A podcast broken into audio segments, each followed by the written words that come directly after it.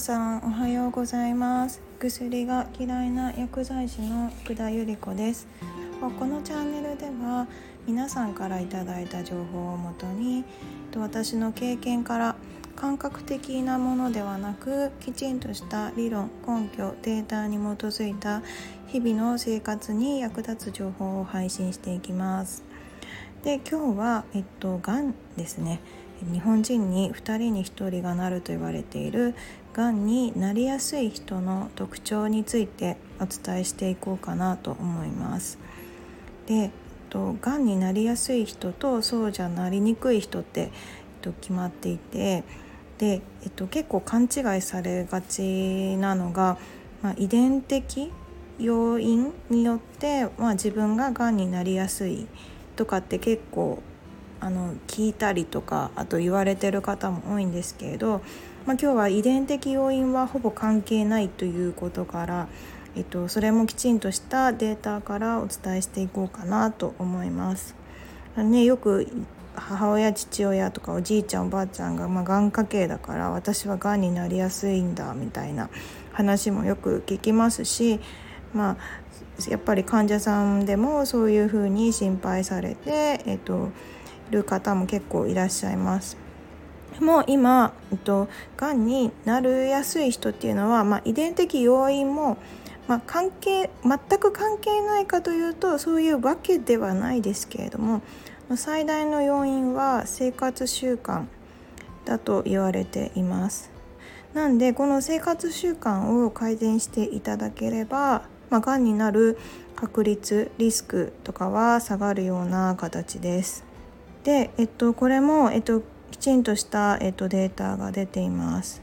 40万人を対象とした9年間追跡調査を行った結果になります。コレステロール値や、まあ、尿酸値あと、まあ、心拍数だったり血圧あと、えっと、糖尿病とか慢性腎臓病あと肺の疾患といったこういった生活習慣にまあ関連した疾患がある人に関しては、まあ、寿命の方が約13年。これは男性ですね。で女性の方は16年。寿命が縮むと言われています。で、まあ、先ほどの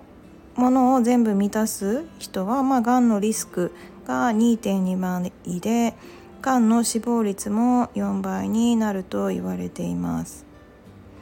で、えっと、運動もすごく大切です。えっと、している人としてない人でがんのリスクがどれだけ違うかっていうデータもきちんと出ています。と運動している人はがんのリスクが、えっと、48%減少なんでほぼ半分ですね死亡率も27%減少するっていうことが、えっと、きちんとデータで出ていますなんでまあこういった生活習慣に関連した部分をきちんと改善していただければまあ本当に一般論ですよね。の運動やっぱりしてるしてないっていうのはまあ肥満とか、まあ、肥満っていうのは万病のもとであって、まあえっと、イギリスの雑誌でもこの太ってるっていうだけで13種類のがんにかかる可能性が高くなると言われています。でまあ太っている方って結構お酒も好きだったりでタバコも好きだったりっていうのがあります。でお酒もタバコもやっぱり依存性高いですよね。今もしいっぱい吸あの飲んでるとか吸われてるっていう方がいましたら少しずつ減らすなりまあ、ちょっとあの気をつけてみてください。まあ、お酒がまあ何がいけないかっていうと、まあ、お酒によって、まあ、有名なのだと肝臓がんになりやすいって言われてます。お酒に飲むことで、まあ、肝臓に脂肪がたまりやすくなるんですね。で脂肪がたまると脂肪肝っていうあの油がこうちょっとなフォアグラ状態な感じの状態になることを脂肪肝と言います。でこの脂肪肝の状態で、えーとまあ、何かこう生活習慣の改善を試みていただければ脂肪肝から正常な肝臓に戻すことは可能なんですよ。あの脂肪肝から肝硬変もう肝臓がガチガチに硬くなっちゃった状態になってしまうと、えっと、もの戻すことが難しくなります。でこの肝硬変がさらに肝臓がんになると言われています。なので、まあ、脂肪肝とかって言われてたら、えっと、脂肪肝の状態だったらまだ、えっと、ちの脂肪肝から元の肝臓正常な肝臓に戻すことができるんですね。なので、まあ、この状態ですよって言われた方は、まあ、ぜひ脂肪肝から、えっと、通常の肝臓に戻せるように、まあ、お酒を控えるなり、まあ、すぐにねあの減らすっていうのは難しいとは思うのでノンアルコールビールにするなりちょっとずつやはり変えていくしかないです。まああの飲まないに越したことはないとは思うんですけれど、まあ、あのやっぱり急激に、えっと、食べ物を変化させるっていうのはあの難しいことなので、まあ、少しずつ減らすなり、えっと、ノンアルコールビールにするなり変えてみてください。あとタバコですねタバコも、えっとまあ、これだと肺臓肺の方のがんになりやすいって言われてます。で、まあ、禁煙がまあ大切になってくるんですけれど、まあ、今はねすごいタバコ吸ってて今更禁煙したところでどうにもならないと思ってる方がいたら、まあ、これもきちんとしたデータが出ています。えっと、禁煙をしていただくことで、まあ、ずっと吸われてた方ですねが禁煙していただくことで、まあ、男性だと21年間女性だと11年間禁煙きちんとしていただければ元の肺の状態にリセットできるっていうデータもきちんと出ています。なんで、まあえっと、禁煙していただくだけでも、まあ、急激ではないですけれど少しずつあのがんのリスクは下がるような形になります。まあね、タバコもご存知の通り依存性が高いんでね急激にはやめられないとは思うんですよ。なんで、まあ、今たくさん吸ってらっしゃるって方は、まあ、少しずつ減らすなり、まあ、禁煙外来に行っていただくなり、まあ、ちょっと考えていただくといいかなと思います。でえっとまあタバコ吸われてるとまあちょっと肺とはまた別なんですけれど目の方にもちょっと関連してきます。えっとね、年齢を重ねると、えっと、緑内障ですね目の眼圧が高まるような、えー、と病気になる方が多いんですけれど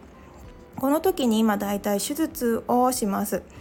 あの眼圧を下げるような目薬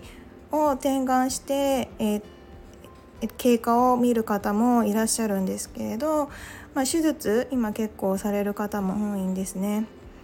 で、まあ、この手術をした時に、まあ、タバコを吸ってるか吸ってないかで術後のまあ視野が見えやすいか見えにくいかっていうのも結構関連してきます。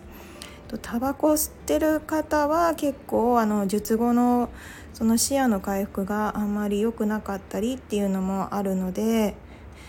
まああの緑内障もね老化とともにやはりあのどうしてもなりやすい病気にはなってきます。なんで、まあ、目が見えない見えづらいっていうのもあのやはりね人は目とか耳とかいろんな部分からあの感覚を養ってますからあのタバコ肺だけではなく目に影響もしてくるんだよっていうのも頭の片隅に置いといていただければななんて思ってます。でまあ今日は、えっと、がんになりやすい人の特徴なんかをお伝えしましたけれどまあ、あのがん保険とかって、まあ、必要なんですか？っていうのもあのたまに聞かれたりするんで、まあ、そんなお話も今日はちょろっとしようかなと思います。で、えっと、日本の保険ってあの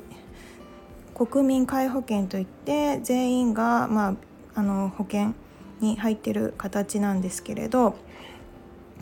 あのがん保険って本当に必要って考えた時にまあ正直私はいらないと思いますね。なぜかっていうと日本の医療制度で高額療養費制度というのがあります。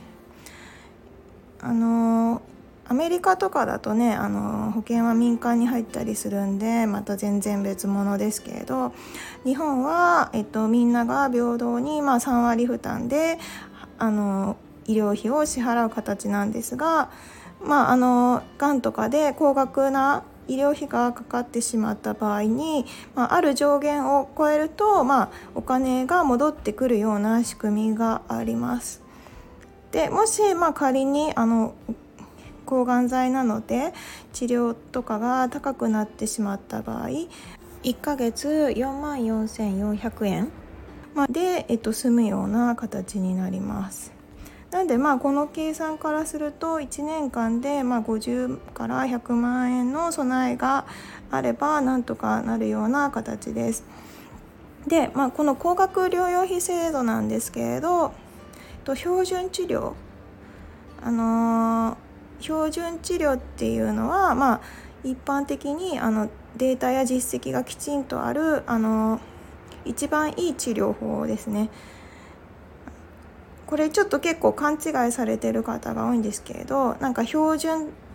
て普通だからなんか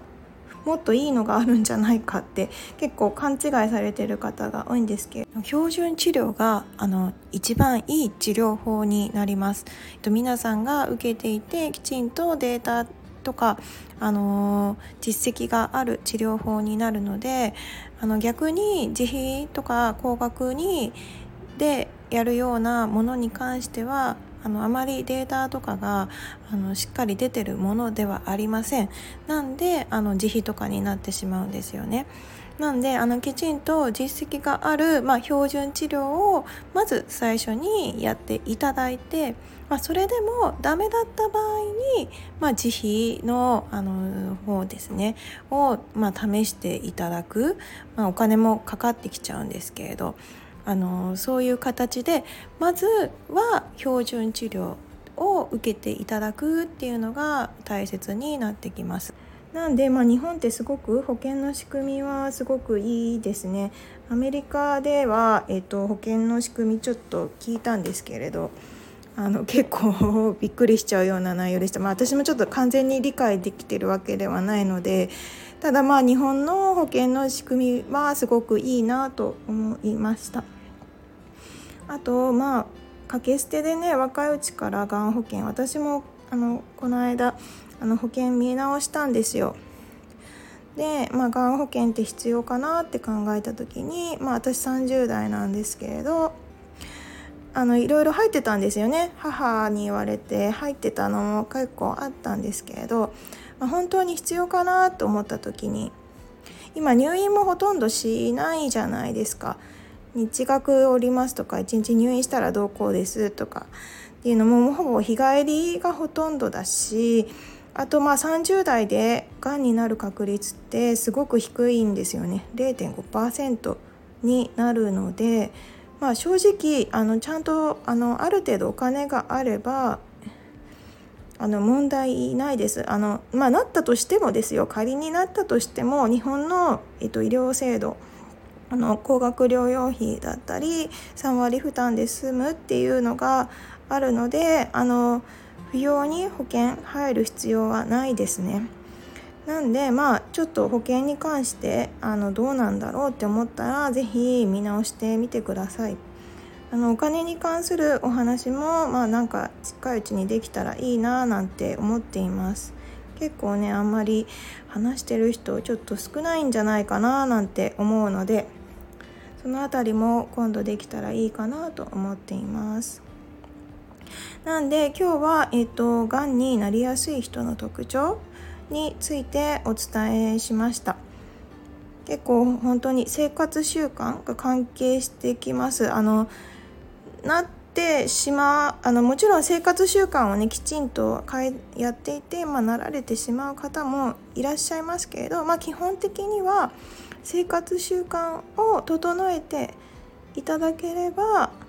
あのがんにはならなりにくいとデータで出てるっていうことをきちんと覚えていてください。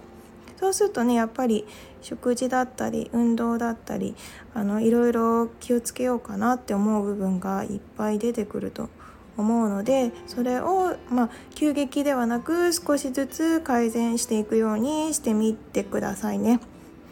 じゃあ今日はこんな感じでおしまいにしようかなと思います。今日も皆さん良い一日をお過ごしください。Have a nice day! バイバイ。